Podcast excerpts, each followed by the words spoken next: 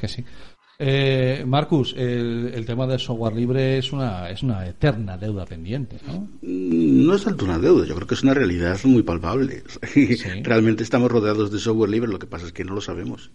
Pero eh, tanto tenemos en nuestros equipos informáticos un montón de aplicaciones que se desarrollaron gracias al software libre, como muchas veces en la electrónica de consumo. O sea, eh, cacharros de TDT que tenemos en casa, sintonizadores de televisión, cosas de estas, muchas están funcionando con software libre, desde el reproductor multimedia hasta el navegador de Internet. O sea, hay un poquito de todo. Claro, esa palabra que siempre está ahí, que ese firmware que hay que actualizar a veces, ¿no? De vez en cuando en el router te dice actualizando firmware o en el, o en el, o en el TDT, como dices tú propio, ¿no? Muchas veces está, está basado en software libre. El, propio, muchos de los reproductores de televisión se basan en, en Android, se está refiriendo un poquito no, a No solo en Android, sino muchas veces los, el propio software que tienen dentro, los de los operadores y todo, vienen con ah. software libre. Eh, es que yo, no, yo, no, sé hasta qué punto, Marcus, Android es software libre. Eh, entre comillas. Entre comillas. Pues no es comillas gordas. Claro, a ver, es que Android, lo que es el Android en sí, hay una versión que es abierta. Lo que pasa es que después hay el Android de Google, que no es lo mismo. Claro.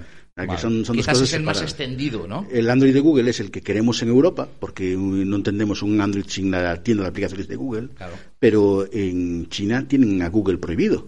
Entonces, eh, los móviles, cuando tú los compras importados de China, vienen sin los servicios de Google. Ahí hay que entender un poco, porque eh, ahí tenemos una dicotomía. Una cosa es la dicotomía que hay entre el software eh, propietario y el software libre, pero ahora nosotros tenemos un conflicto mucho mayor con otra cosa, que son los servicios, que atan muchísimo más que el software propietario. Eh, tú con los servicios tienes que estar pagando todos los meses si no, no tienes el servicio. Eso sí que te ata y no te da ninguna libertad. la gente no entiende em, eh, eh, un, móvil en el que no le tengas que poner tu correo de Gmail. Ya no hablamos de tu correo electrónico, sino tu correo de Gmail. ¿Dónde meto el Gmail? Claro, es que te tienen, te tienen atado a todo y además vigilado en todo. Tienes toda tu identidad digital atada a una cuenta de usuario en una plataforma de una empresa norteamericana que, según su legislación, no tiene que tener ningún cuidado con nuestros datos. Esto es, esto es, esto es todo un terreno por andar todavía, Jorge. O sea, has, escogido una materia que, que, tiene que ver con la soberanía digital. Yo te había propuesto que habláramos de software libre y tú lo has ampliado a cultura libre y a soberanía digital eh, desterreo por diante a, a Esgalla. Sí, quiero dar a conocer algunas herramientas y también algunos servicios de los que está comentando Marcus, que hay alternativas que no nos atan tanto. No me refiero solo al tema económico, sino que no nos atan el tema sobre todo de que se quede con nuestros datos y haga con ellos lo que les dé dar. O sea que vamos con, con tu sección, vamos a ir aprendiendo cómo hacer las cosas de otra manera en la, en la que cuando tú defines soberanía digital, ¿a qué te refieres? A que tú controles dónde van los datos, dónde no vas, van si quiero. ¿Va de eso el tema? Sí, engloba varios conceptos, pero uno de ellos es, el de ser poseedor de tus propios datos. O por lo menos es ser consciente eh, de dónde van y, van si yo quiero, ¿no? Sí, digamos, tener el control sobre ellos. Vale, perfecto. Es mucho más fácil que toda la letanía y el rollo que yo doy. Eh, y el, tema de la cultura libre, eh, ¿en, qué terreno quieres pisar? ¿De qué quieres hablar en eso? Bueno, ese también es un concepto amplio que, que abarcaría pues temas de eh, licencias Creative Commons y con, otro tipo de contenidos que no es exactamente software, pero sí que está dentro de ese movimiento de, compartir. Es que Jorge, Jorge, es que son dos palabras que, que por separado pesa un huevo como escultura y libertad y libre, pero cuando las juntas, cuidado, eh, estamos hablando de, de, una ruptura total. Porque ya en la cultura libre la veo hasta incluso fuera del sistema educativo. Sí, cambia. Es que por desgracia. Ni siquiera es cultura y libre, o sea, no. Tal como funciona la cultura hoy en, hoy en día, no, no es muy libre, no te creas. Está.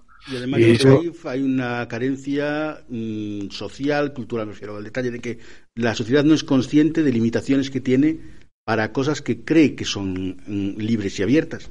El derecho, por ejemplo, a poder sacarle mm, una fotografía a la Torre Eiffel, mm, pues resulta que no lo tienes. Tú puedes sacarte una fotografía de la Torre Eiffel y guardártela en tu móvil, pero como la quieras publicar por ahí adelante, tú como no eres el arquitecto que hizo la Torre Eiffel, pues no puedes publicarla en un libro sin permiso.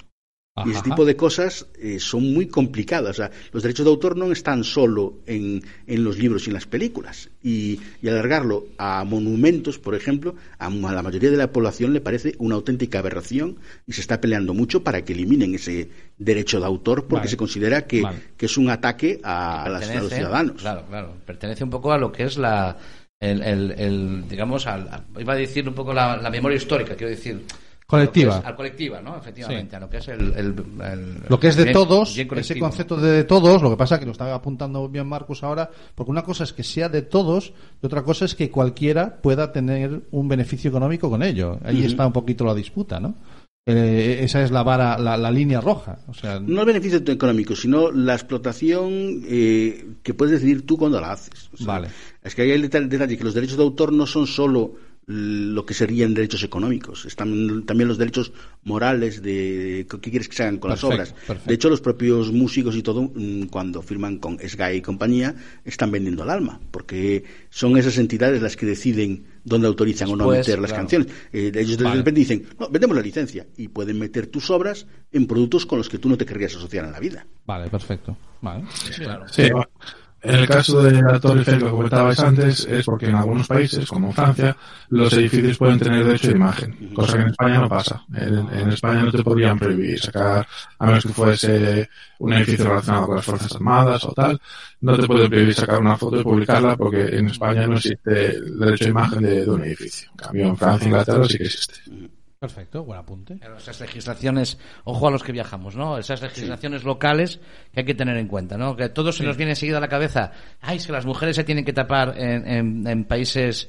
Eh, ara- eso se nos viene enseguida a la cabeza, pero es que hay otro tipo de legislaciones que también hay que tener en cuenta, ¿no? Y, el tema de los derechos de propiedad es, este es lo importante también. Bueno, ¿qué tal la experiencia de hacer ese primer vídeo, Jorge?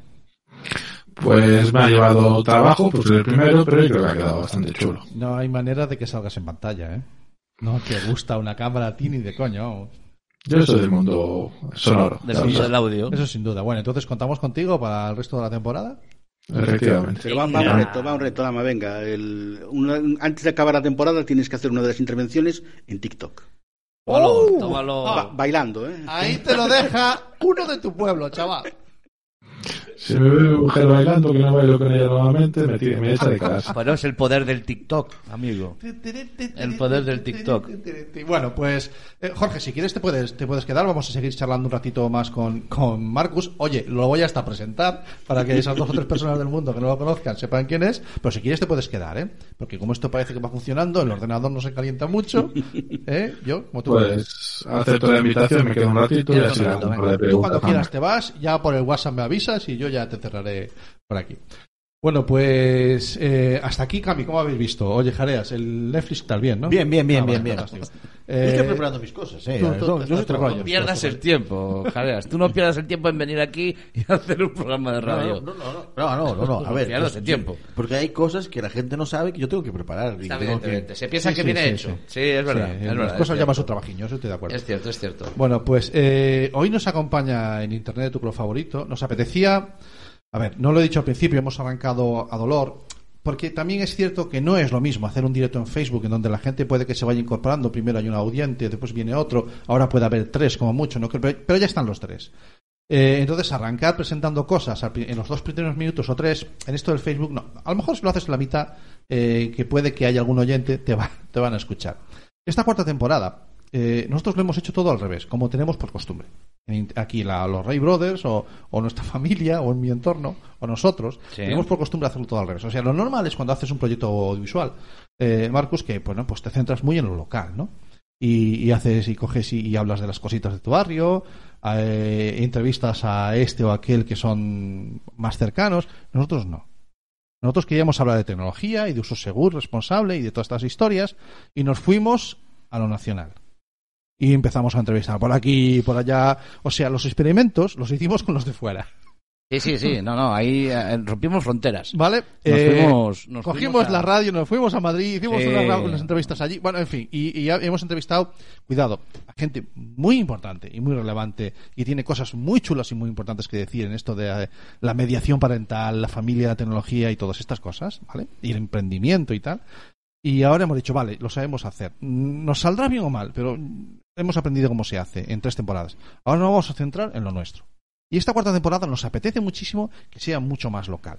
¿Vale? Cuando hablo de local me refiero a, mi país, a Galicia, ¿de acuerdo?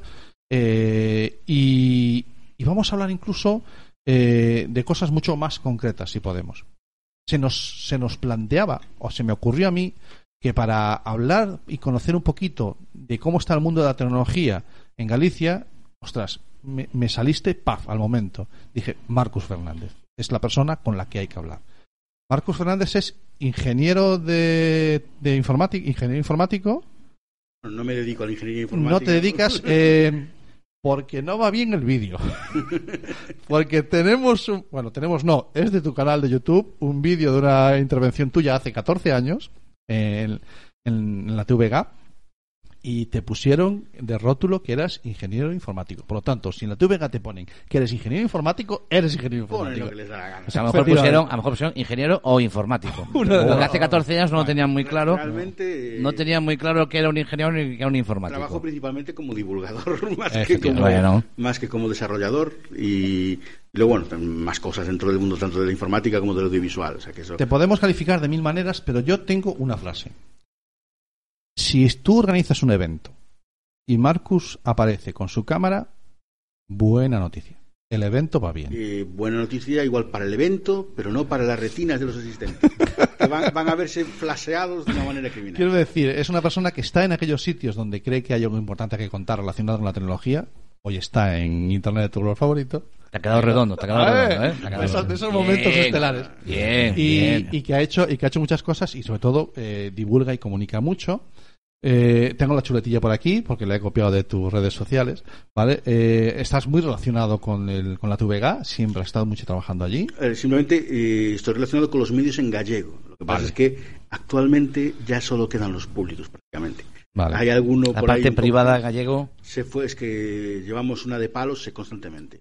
Nosotros Vale. bueno, soy fundador de la revista de tecnología Código Cero Ujú. y somos el único medio de ese estilo que, que hubo en estos últimos 20 años. O sea, no, no tuvimos nunca competencia porque no, no da. muy O sea, buen muy Esa- buen referente ese- esa, esa frase suena eh, a nivel comercial como, como estupenda, pero No, no, no lo es. es no, no, dura no, es no, dura no, es dura ¿eh? no, hecho, no ver, tenemos competencia y ojalá lo hubiera, ¿no? Cuando nacimos, eh, antes incluso, bueno, tenemos edición en papel y edición digital, Sí. pero en digital había portales gallegos en Sí, internet. sí, sí, sí. Portales, no digo webs, había, o sea, había el equivalente, había el, que cosas que querían competir con Terra. o sea, Claro, que- claro. Cosas que Cuando dijiste portales, la palabra que se me vino a la cabeza fue Terra. Claro, por que eso- ejemplo. o sea, querí- querían hacer cosas en plan de que hubiera buscadores en gallego, que hubiera portales en gallego y tal, pero todos esos proyectos, incluso los primeros medios, acabaron muriendo. Ahora Vale. mismo no tenemos Vieiros en activo, no tenemos un Anchevre, no tenemos un Chanel. Entonces, muchas cosas que, que nacieron en aquel momento no sobrevivieron y eso es una gran desgracia, porque es un patrimonio que podríamos tener ahí y que podría ayudar a crear más cosas. Todo lo que, que se mantenga Todo lo que- a largo plazo pues ayuda a crear un, un sustrato sobre que después puede crecer algo. Pero el problema que tenemos es que aquí casi hay rozas por el fuego. O sea, cada pocos años hay una debacle, se desaparece la mitad de los medios y después vuelven otra vez a crear otros. Y ahora mismo los medios que hay en gallego son casi todos en digital y muy pequeñitos. Y eso es, es un problema para... Trabajo poder- artesanal, prácticamente, mantener- ¿no? Sí, muy poca gente. Sí, ¿sabes? sin embargo, eh, Galicia, como generador de contenidos, sí, sí es Sí, una, una, sí, buena, sí, sí. una buena tierra. Quiero decir, sí, sí somos, eh, somos capaces de hacer cosas interesantes en lo tecnológico, pero no lo vendemos bien, ¿o cuál es el problema? A ver, El detalle, bueno, ahí igual es que, por ejemplo, en el caso del gallego, probablemente es que no, no nos convencemos a nosotros mismos. Es muy, Vale. El primer paso, porque, sí. Porque Vale. de aquí Esa autoestima Aquí, en la por ejemplo, lengua. tenemos grandes ejemplos. por- imagínate, microsiervos con Huicho, que fue un medio a nivel europeo Sí. y de habla hispana a nivel de todo el mundo. Sí, sí, sí. En el mundo de los videojuegos, Pandal es un proyecto nacido en Coruña. La Claro. segunda página de videojuegos a nivel español está, está nacida aquí y es un super éxito. Y así tenemos algunas otras iniciativas que la gente no sabe que son de aquí. que- Sí, sí, no, incluso recuerdo, estoy recordando ahora mismo la entrevista con Manuel Meijide, no sé si la recuerdas, Santi, que Sí, nos contaba Mundos lo- Digitales. mundos digitales y lo que sale de la Universidad de La Coruña, de la potencia de lo que sale de la Universidad de La Coruña en, en cu- en cuanto a la, a la parte de informática, ¿no? La- la- a la licencia de informática. Sea, Nos, de- nos contaba proyectos y nos hablaba de proyectos y lo que estás comentando tú ahora mismo. Son proyectos que nacen, luego efectivamente luego mejor se exportan, ¿no? Pero, pero sí, sí, que aquí nace y se crea, se crea mucho. Sí, Sí, sí, sí, sí, es verdad. es verdad. El, el- el- el terreno hacker, o sea, lo- las dos primeras personas que entrevistamos en nuestro programa, eh, Antonio Fernández y Belén Pérez, eh, no- nos abrieron la puerta. Yo, por ejemplo, la foto que hay de Antonio Fernández con Kevin Mitnick la saqué yo. Ah, mira, qué bueno. Por lo tanto, era un evento bueno. Era Ya un- lo dije antes, ya lo dije antes. Pues, eh, Es un evento de esos de los que los que pasaron por malos tragos. O sea, era- era un evento que era evento de verdad, de varios días y todo, y ahora es una charla de una tarde que van cuatro gatos. Que Sí, los grandes eventos en Galicia también fueron cayendo, al igual que cayeron en el resto de España, porque aquí había un momento en el que aquí por ejemplo había el MIT en Silleda, era un, un gran evento, y a nivel de Madrid había el SIMO, pero es que ahora no hay ni una cosa ni la otra. O sea, Vale, en claro, los vale. grandes eventos, igual ahora que tenemos las facilidades del vídeo en directo y todo eso, Sí, no tiene bueno, tanto sentido. bueno, este año evidentemente no cuenta, ¿vale? Ya, ya, este pero- año hay que quitarlo. Eh, lo tenemos que borrar de la Sí, mente, pero, ¿no? Pero hay que admitir una cosa, por ejemplo, los eventos que está viendo ahora de Apple, que son conferencias en vídeo y tal, están cuajando. Entonces va a ser muy difícil que Claro. se vuelva lo de antes. Claro, es que a lo mejor, a lo mejor me he precipitado a la hora de decir que este año no cuenta. Eh, eh, eh, no cuenta, a lo mejor estadísticamente, pero sí que cuenta y mucho en lo que va a pasar en los próximos años, ¿no? Exactamente. Porque Vale, bueno, lo que decía aquí, que en los dos meses de confinamiento se avanzó dos años en muchas materias. Y una Claro. de ellas fue la de... Y las- dos años a la velocidad que vamos, cuidado, ¿eh? Que hay que tener en cuenta que hace 10 años no estaba Facebook. Exactamente. O sea, que dos años a la velocidad que vamos es una Mira, barbaridad. en ese vídeo, en ese vídeo que luego lo compartiremos en redes para que la gente, para es- como escarnio, sí, nos encanta. Eh, a- s- dice, creo que es el locutor, dice una frase, ¿no? O sea, estamos en 2000, hace 14 años, 2006, y se habla del blog, ¿no? Sí. Como ese fenómeno emergente. Y emergente en Galicia, en donde eh, a nivel mundial ya había en torno a 26 millones de blogs. 26 millones de blogs a día de hoy es una cifra ridícula. Mm, cuidado, ahora mismo probablemente no haya esa cantidad. Activos, ese es el truco. Porque los blogs fue un fenómeno porque en aquel momento no había redes sociales. Ajá. No había un Facebook, no había un Twitter. Entonces, si tú querías establecer diálogo, se hacía entre blogs. Era muy habitual que tú, en vez de escribir una publicación en Facebook, escribías un artículo en tu blog y los comentarios se con- contestaba más gente. Era esa y es- pequeña- Y también comentaba gente de otros blogs.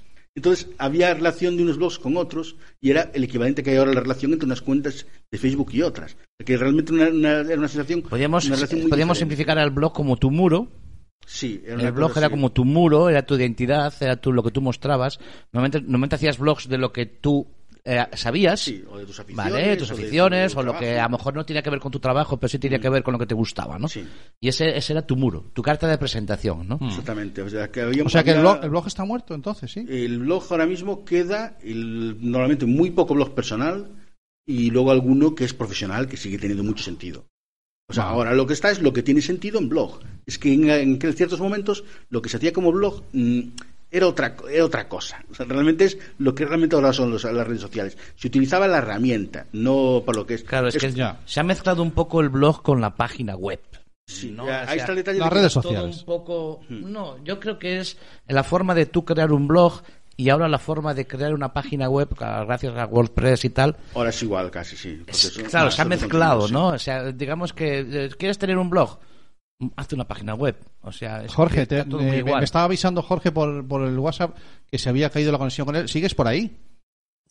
Sí, hola, Ah, vale, vale, vale, vale, que lo habíamos perdido. Vale, eh, estábamos aquí tan enrollados que nos habíamos olvidado precisamente de ti casi. macho.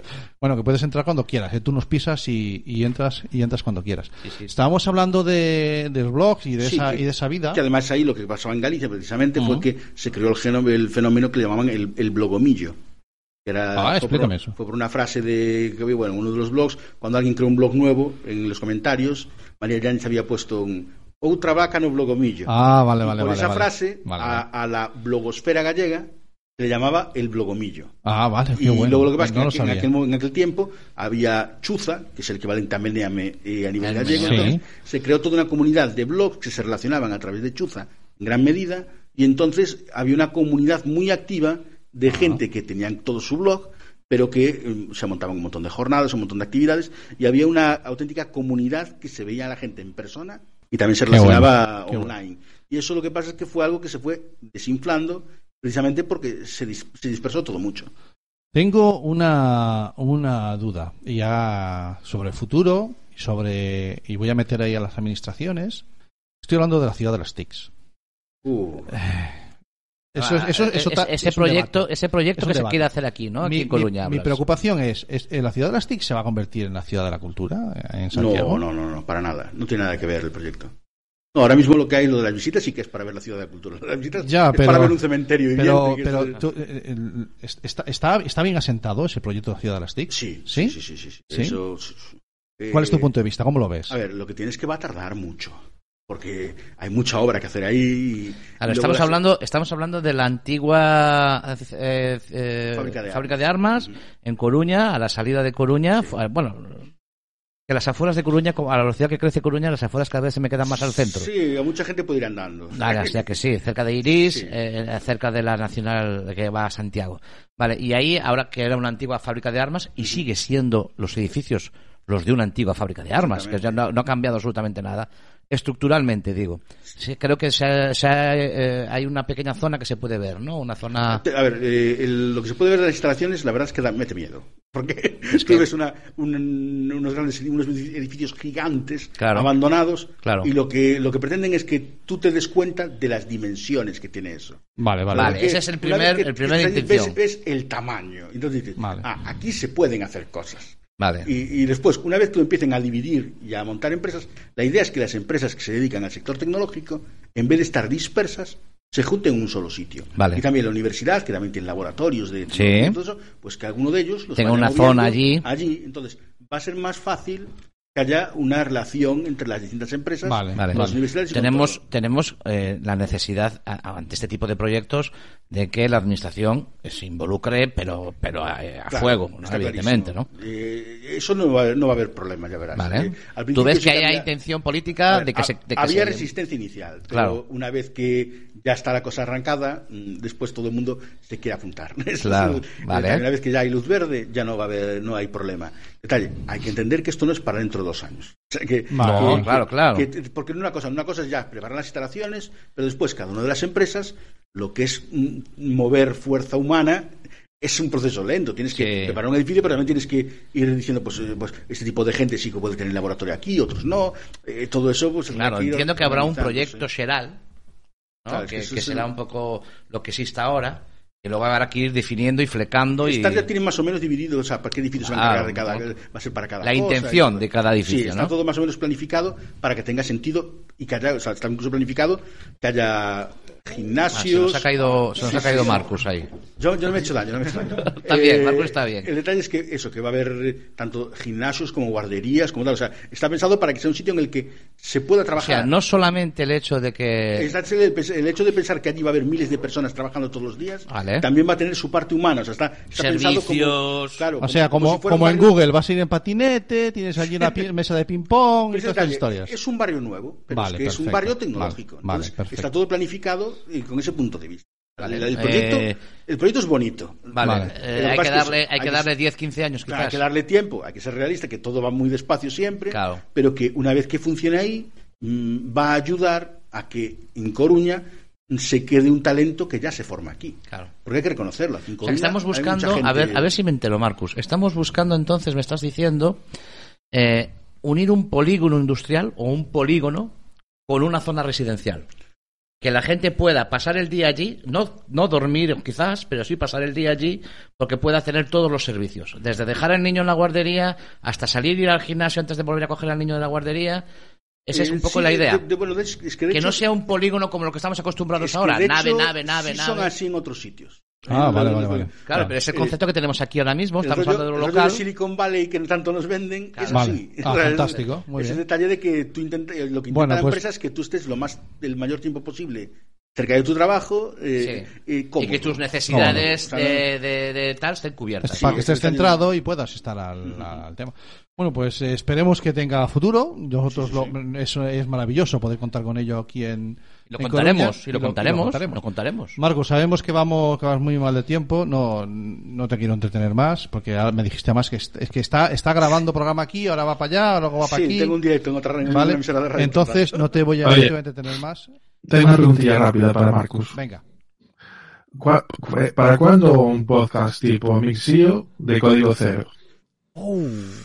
Lo estuvimos mirando varias veces, pero Oh. a ver, habrá que pensarlo, si, lo- si lo avanzamos o no. Es el momento, Marco. Es el año. Es el momento. Si es cierto que hay un, si hay un año para los podcasts, Pero es entonces, este, ¿eh? el detalle es que yo me llamo Marcos Fernández, si me llamara Alex Barreiro, pues entonces sí que ya venía... Bueno, cuidado. Aquí como un un seguidor, seguidor, seguidor de Alex y que estoy en todos los grupos de él y tal y reconozco que... Se hace que- un buen trabajo. Eh, ostras, ahora se ha cogido una semanita, ¿eh? Sí, sí, sí. Se ha cogido una semanita Bueno, hace un buen trabajo, pero había que tirarle de las orejas por la puntualidad. Que eso de que a veces saque podcast con cuatro o cinco días de retraso. Bueno, bueno, que- bueno. No, vale. no, eso es interesante, eso es porque estáis esperando. Claro. Ese es un digo. punto que se apunta él. Dice, Bueno. no, no, están esperando. Eh, Yo tenía- donde las orejas Jorge, es que se está yendo- se está yendo por las ramas. Jorge, se está yendo por las ramas. ¿Te das cuenta, no? Ay, Va a haber que ay, tirarle otra vez a Marcus. Me parece una idea estupenda. Pero bueno, algo, algo habrá que, algo habrá que mirar. Vale. Algo habrá Claro, que los, mirar. los medios es fácil de conseguirlos, ¿eh? No tienes que ir muy lejos.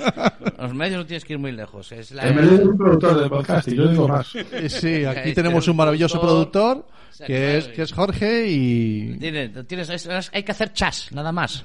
Ahí, ahí lo curioso ahora es que cambió mucho la distribución del, del podcast. Que en cosa de menos de un año, la gente pasó de, mm, por ejemplo, usar iTunes, que usaba mucha Sí. gente, Sí. ahora escuchar a la gente casi, casi en exclusiva por Evox y Spotify. O sea Es que es, es la que plataforma... Cambió, mucho es- el en- panorama. En latino, en español, es la plataforma, ¿eh? Spotify Evox. fue una, pero Spotify, Spotify en- está haciendo eh, mucha fuerza. Es el emergente y en Estados Unidos es el, es el- la plataforma de podcast de los influencers. o sea, Ah, todos los que vale. tienen Sí. canal de YouTube se abrieron un podcast directamente en Spotify. Y eso es un cambio muy interesante porque demuestra la diferencia que hay de tendencias. Y la agilidad de Spotify a ver dónde estaba Sí. el tema Los- y saber meterse, ¿no? Es que fueron muy listos por un detalle. El podcast, a ellos, mm, mm, podríamos decir que les da dinero por un detalle.